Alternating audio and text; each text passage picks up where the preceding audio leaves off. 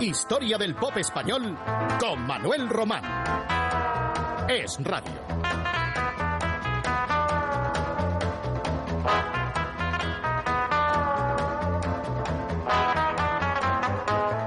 Mickey y los Tonys, que empezaron a tocar rock and roll siguiendo la estela del repertorio más clásico del género, encontraron otra beta a mediados de los años 60, la del humor, aprovechando desde luego la habilidad como showman y caricato que tenía su vocalista, Mickey. Él mismo me contó cómo urdió la canción No se puede ser vago, que escucharemos en breve. Estaba hospedado en un hotel de Barcelona, escuchaba la radio y sonó una canción de pronto de los Kings ingleses a los que admiraba mucho. Y en un rato de inspiración, a Mickey le vino una idea. La plasmó enseguida en una carta del hotel que fue el papel que encontró más a mano. Y en pocos minutos, como a veces ocurre, ya tenía la idea central de ese tema que iba a reportarles al grupo muchísimo éxito. No se puede ser vago. Mickey y los Tonys.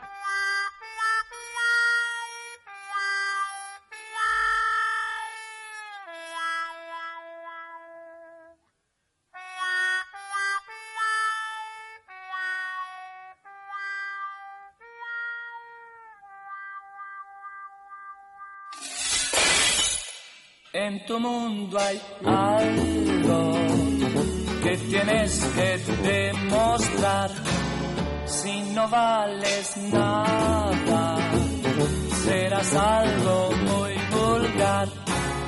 No quiero estar nada mimado. Y no quiero ser solo un vago no es fácil, porque estoy débil y no puedo ni acercarme a ti para así poderte besar. En tu mundo hay algo que tienes que demostrar. Si no vales nada, serás algo muy vulgar no quiero estar nada mimado. No quiero ser solo un vago, pero no es fácil, porque estoy débil y no puedo ni acercarme a ti. La casa de discos de Karina, que era la que le suministraba la lista de posibles canciones para grabar, de las que entonces sonaban en Francia, Italia o Inglaterra sobre todo, proporcionó este título de unos autores galos cuya letra nos cuenta simplemente que ella se va al cine y se divierte mucho con las aventuras de un personaje de dibujos animados llamado Snoopy, pieza simpática con la que se lució nuestra rubia intérprete Yeye. El cinema, Karina.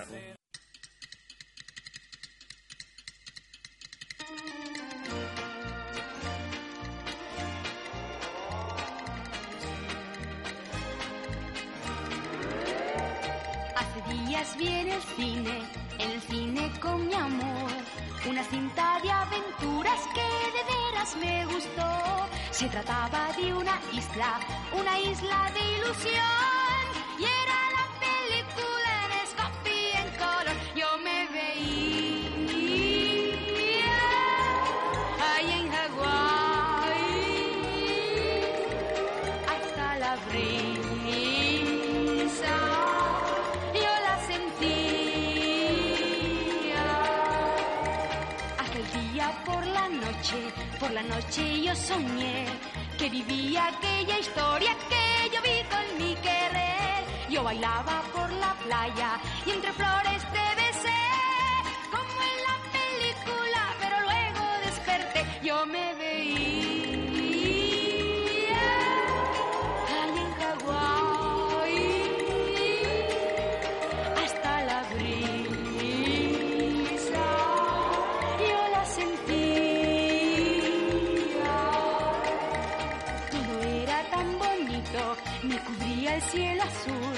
y de pronto en un velero por el mar llegué estabas tú, con guirnaldas de colores.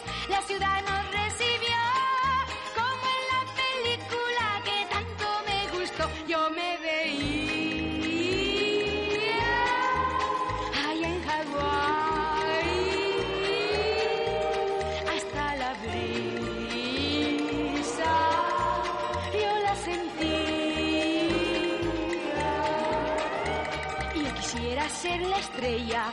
bella producción y rodar en una playa pero al lado de mi amor hoy por fin he conseguido un fantástico guion como en la película que tanto En la España pop de mediados de los años 60 sonaban también canciones pegadizas sudamericanas. Una de ellas, firmada por Chico Novarro, se titulaba Mamita y se escuchó bastante en la temporada que estamos rememorando, en una versión de Los Cuatro de la Torre y en otra, precisamente de un buen intérprete apellidado casi igual, La Torre, como si se hubieran puesto de acuerdo. Nos estamos refiriendo al valenciano recriado en Barbastro, Huesca, Antonio Latorre, que había ganado en 1965 el concurso de televisión española Salto a la Fama y siguió cantando boleros y otros ritmos melódicos hasta nuestros días, siempre con su excelente y bien modulada voz y su elegancia en los escenarios. Un artista modesto, muy trabajador, que, como no, también tiene su lugar en esta historia del pop español. Mamita, Antonio Latorre.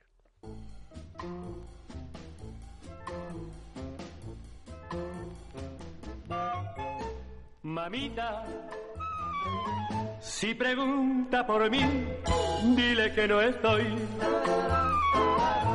Tú sabes que hasta ayer he vivido enamorado, mas hoy he comprendido que yo estaba equivocado. Ya niño no soy, sé muy bien a dónde estoy. No quiero mañana llorando por la culpa de mi error de hoy. Mamita, si pregunta por mí, dile que no estoy.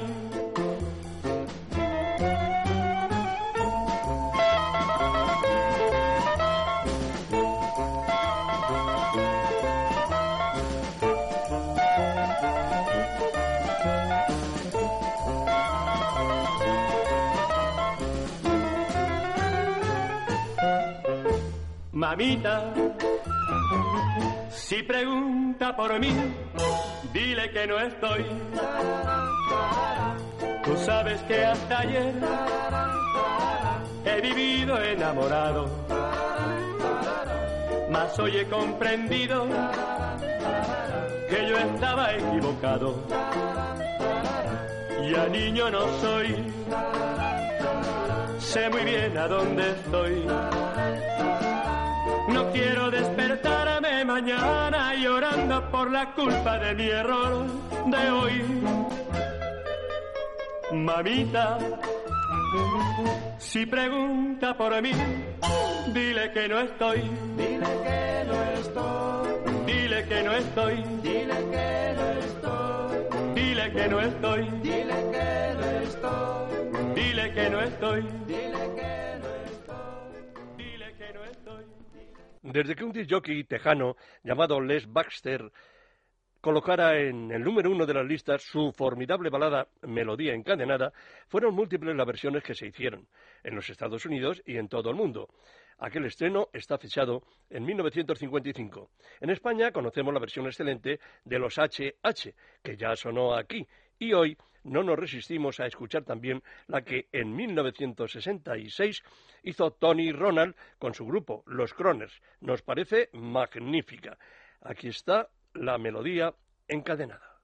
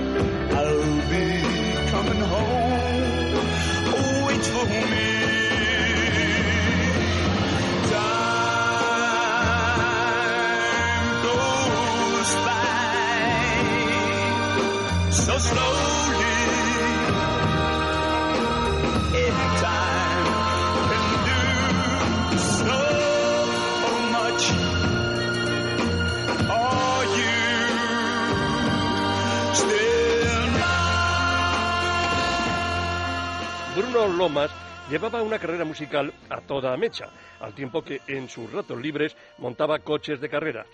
Al volante, Bruno era un enloquecido piloto que confesaba haber alcanzado los 270 kilómetros por hora entonces.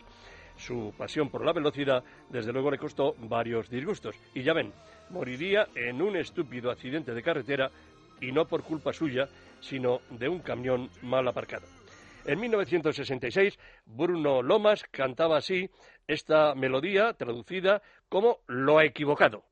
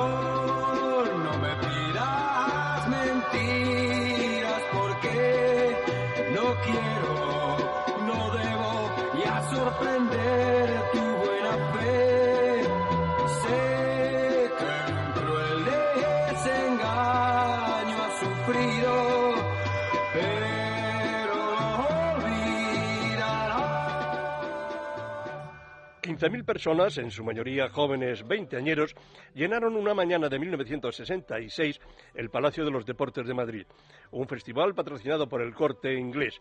Era una experiencia pionera en España.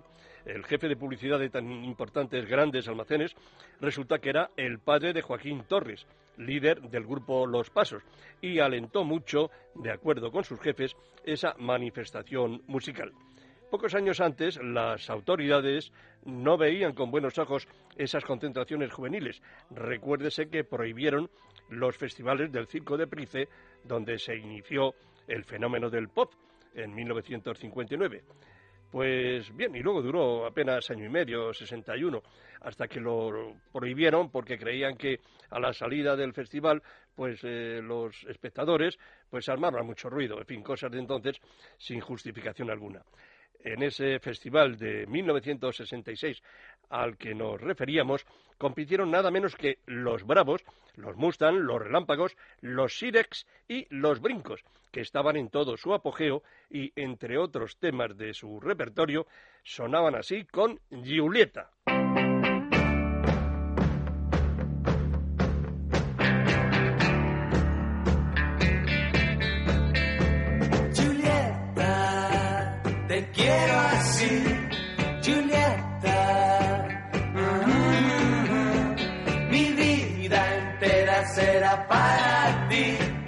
Conmigo ya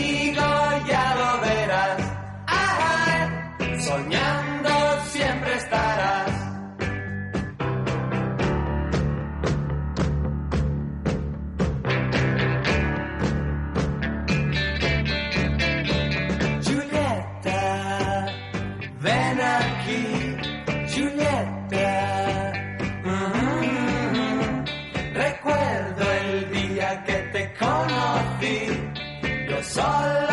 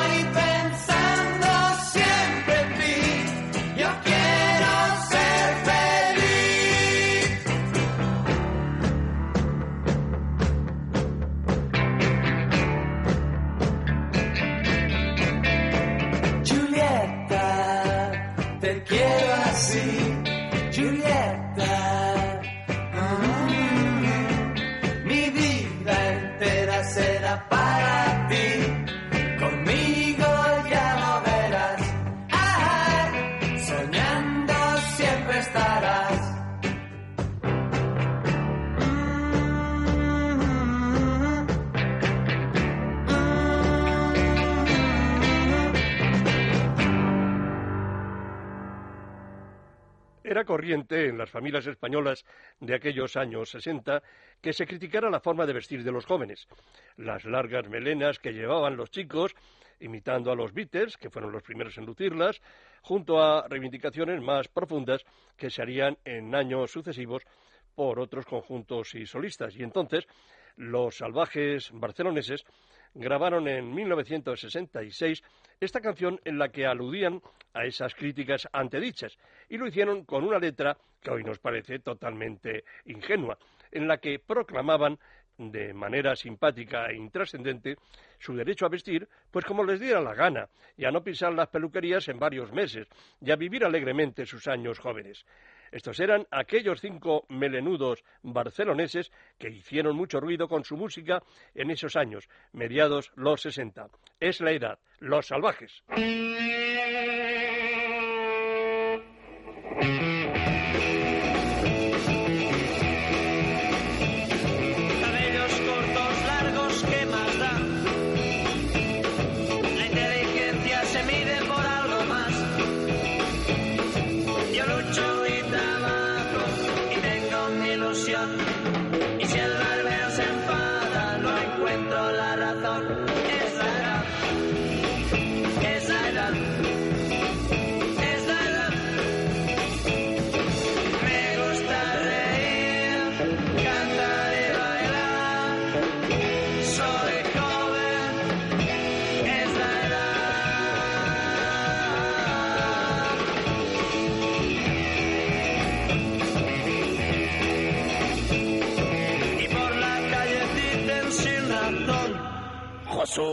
Chico parece un león. Si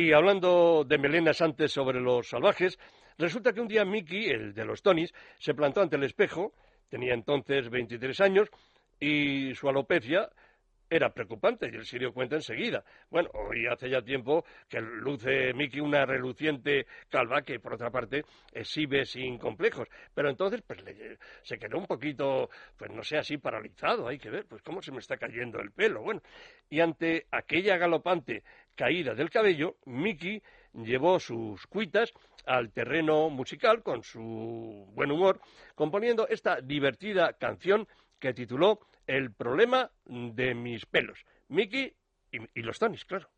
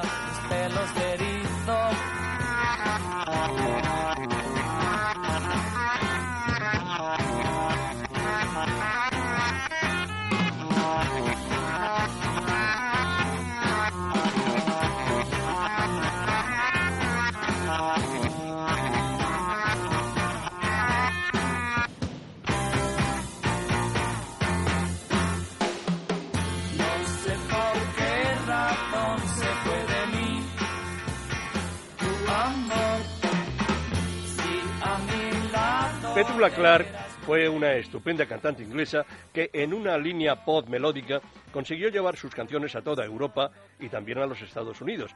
Yo la recuerdo con aire distinguido, como si fuera una lady más propia del género lírico por su aspecto. Pero ella se desenvolvía entre la juventud, era respetada e influyó muchísimo en otras intérpretes. En España, sus estrenos solían ser inmediatamente objeto de versiones, bien por parte de Helu o de Karina. Fue esta última quien en 1966 grabó Mi Amor, que un año antes Petula Clark había colocado en el puesto número uno de las listas de la revista norteamericana Billboard, la más prestigiosa entonces en los Estados Unidos. Solo un año después de que Petula también hubiera triunfado en las listas con Downtown. Aquí está Karina y Mi Amor.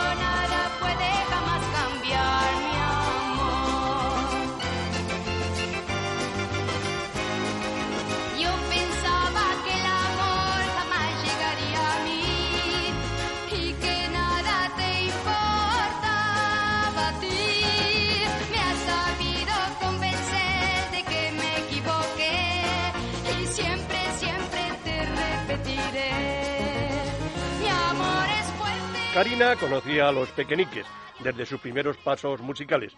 Prácticamente la artista jiennense comenzó al mismo tiempo que el conjunto madrileño y hasta grabaron juntos algunas canciones como Corazón y Dile, que apareció en un single de 1964 anunciado, era un disco promocional, como Karina y los Pequeñiques.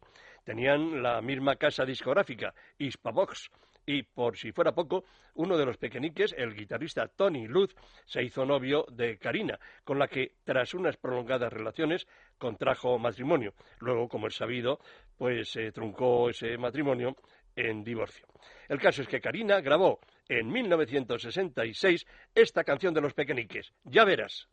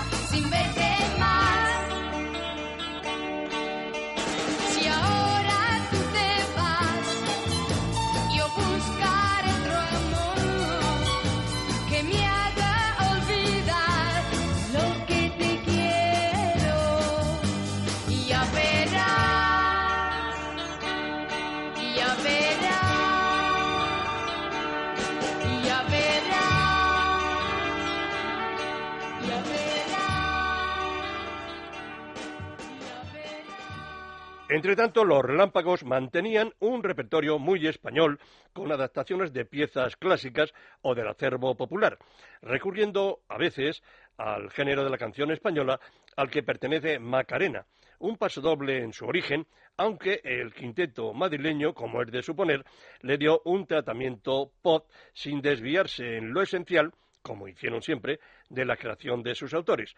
Este título se conoce tanto como Macarena en singular y así también como Virgen de la Macarena. Desde luego nada que ver con una canción rumbera de muchos años después con la que triunfaron en los Estados Unidos los del Río. Aquí están los relámpagos en Macarena.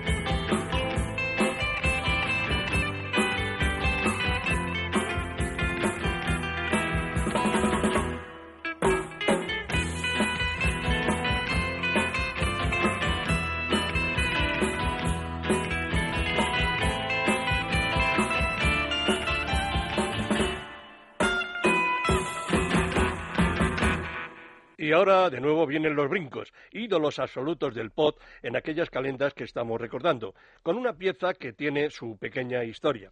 Se trata de Pareces Gitana. La compusieron en 1966, ese año que nos ocupa, ya decimos, pero no apareció en disco hasta cinco años más tarde. Las razones, no creyeron en su día que reunía suficiente calidad y la arrinconaron. Pero la casa de discos Zafiro la editó en 1971, cuando ya los brincos originales, los primigenios, ya no estaban juntos, es decir, Fernando Arbés, Juan Junior y Manolo González. Se habían quedado Arbés y Manolo González y Juan y Junior formaron un dúo. Bueno, a nosotros nos sigue pareciendo una bonita canción. Pareces gitana, de los primeros, los mejores brincos.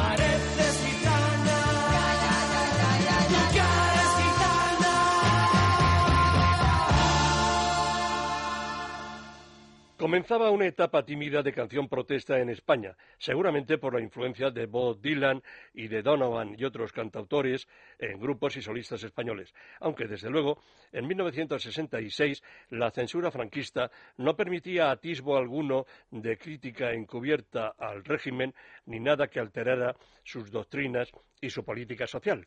Pero el grupo madrileño Los Pasos, el mismo de la moto, grabó este número, compuesto por ellos mismos, que, aun de manera ingenua, inauguraba un tipo de canción, creemos, de balada pop distinta a lo que venía escuchándose hasta entonces. Pueden comprobarlo ahora mismo. Los Pasos, en Los Amos.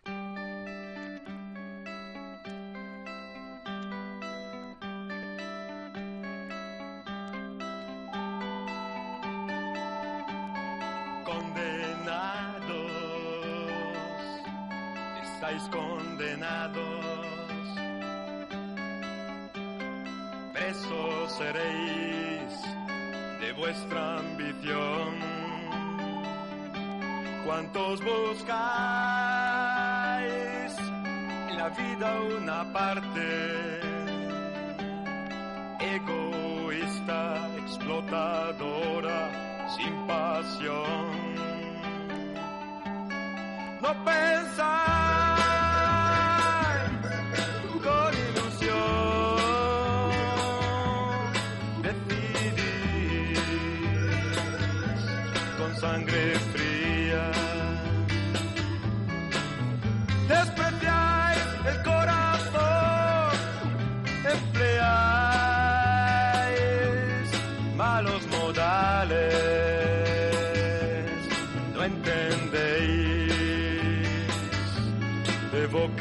Yeah.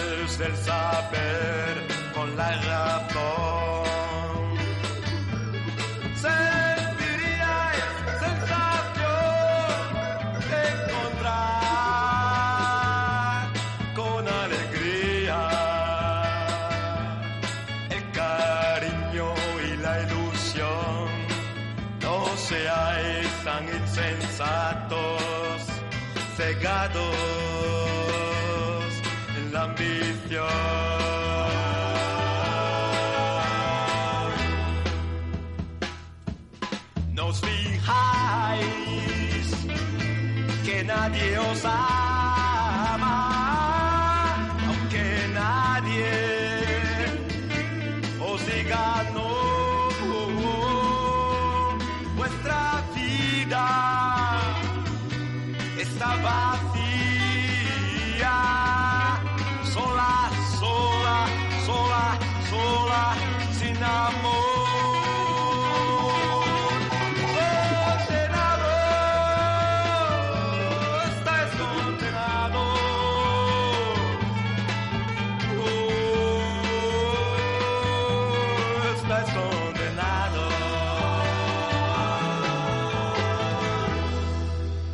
Por utilizar un lenguaje de hoy, digamos que aquellos pasos eran los indignados de ahora llevados a aquella época, a la de 1966. Unos indignados ingenuos, como digo.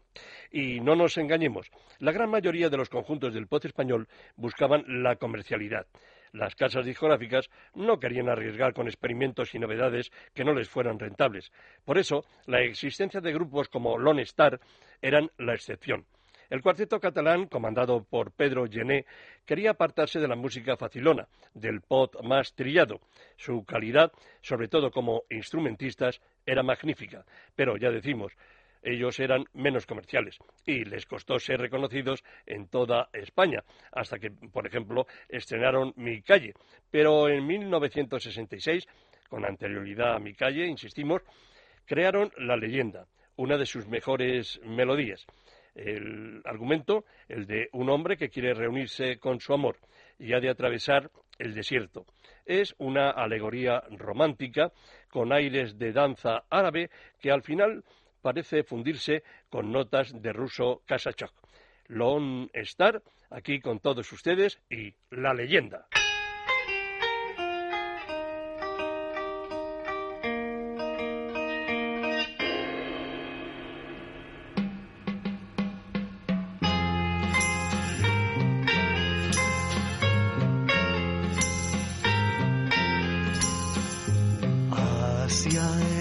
El desierto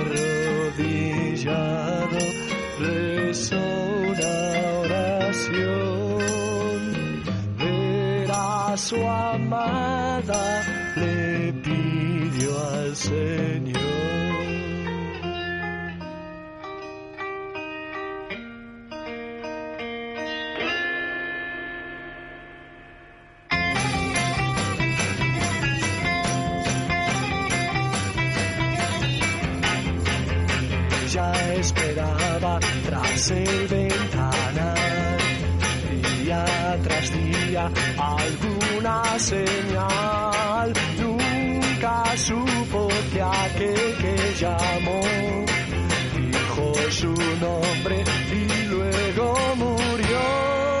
Dijo su nombre y luego murió. Y la leyenda lo cuenta así. Ella lo espera por si ha de venir. Ella lo espera por si ha de venir.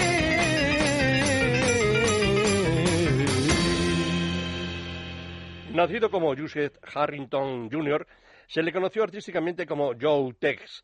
El falso apellido era apócope del estado norteamericano en el que nació, Texas. Se inició en la música gospel, luego tuvo otras facetas en el pop rock y hasta volvió a cambiarse de nombre artístico. Entre los años 1964 y 1977, Joe Tex conquistó las listas de éxitos en casi 30 ocasiones, una de ellas con Show Me, tema que grabaron Los Bravos en 1967 con el título de Enséñame. Tras el zambombazo de Black is Black, los Bravos ya sonaban en toda Europa y también en los Estados Unidos. Fue el primer grupo español internacional. Los vamos a recordar, como decimos, con ese Enséñame de Joe Tess. Los Bravos.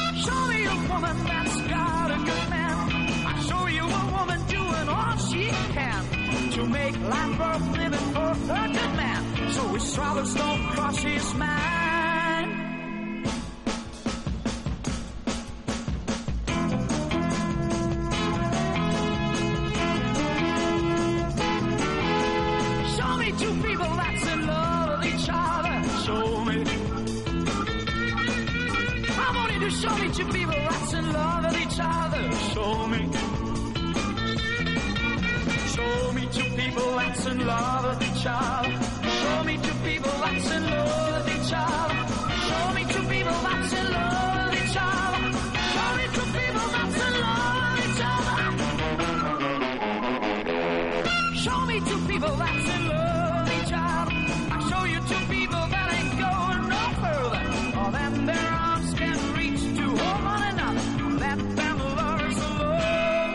Doing alright.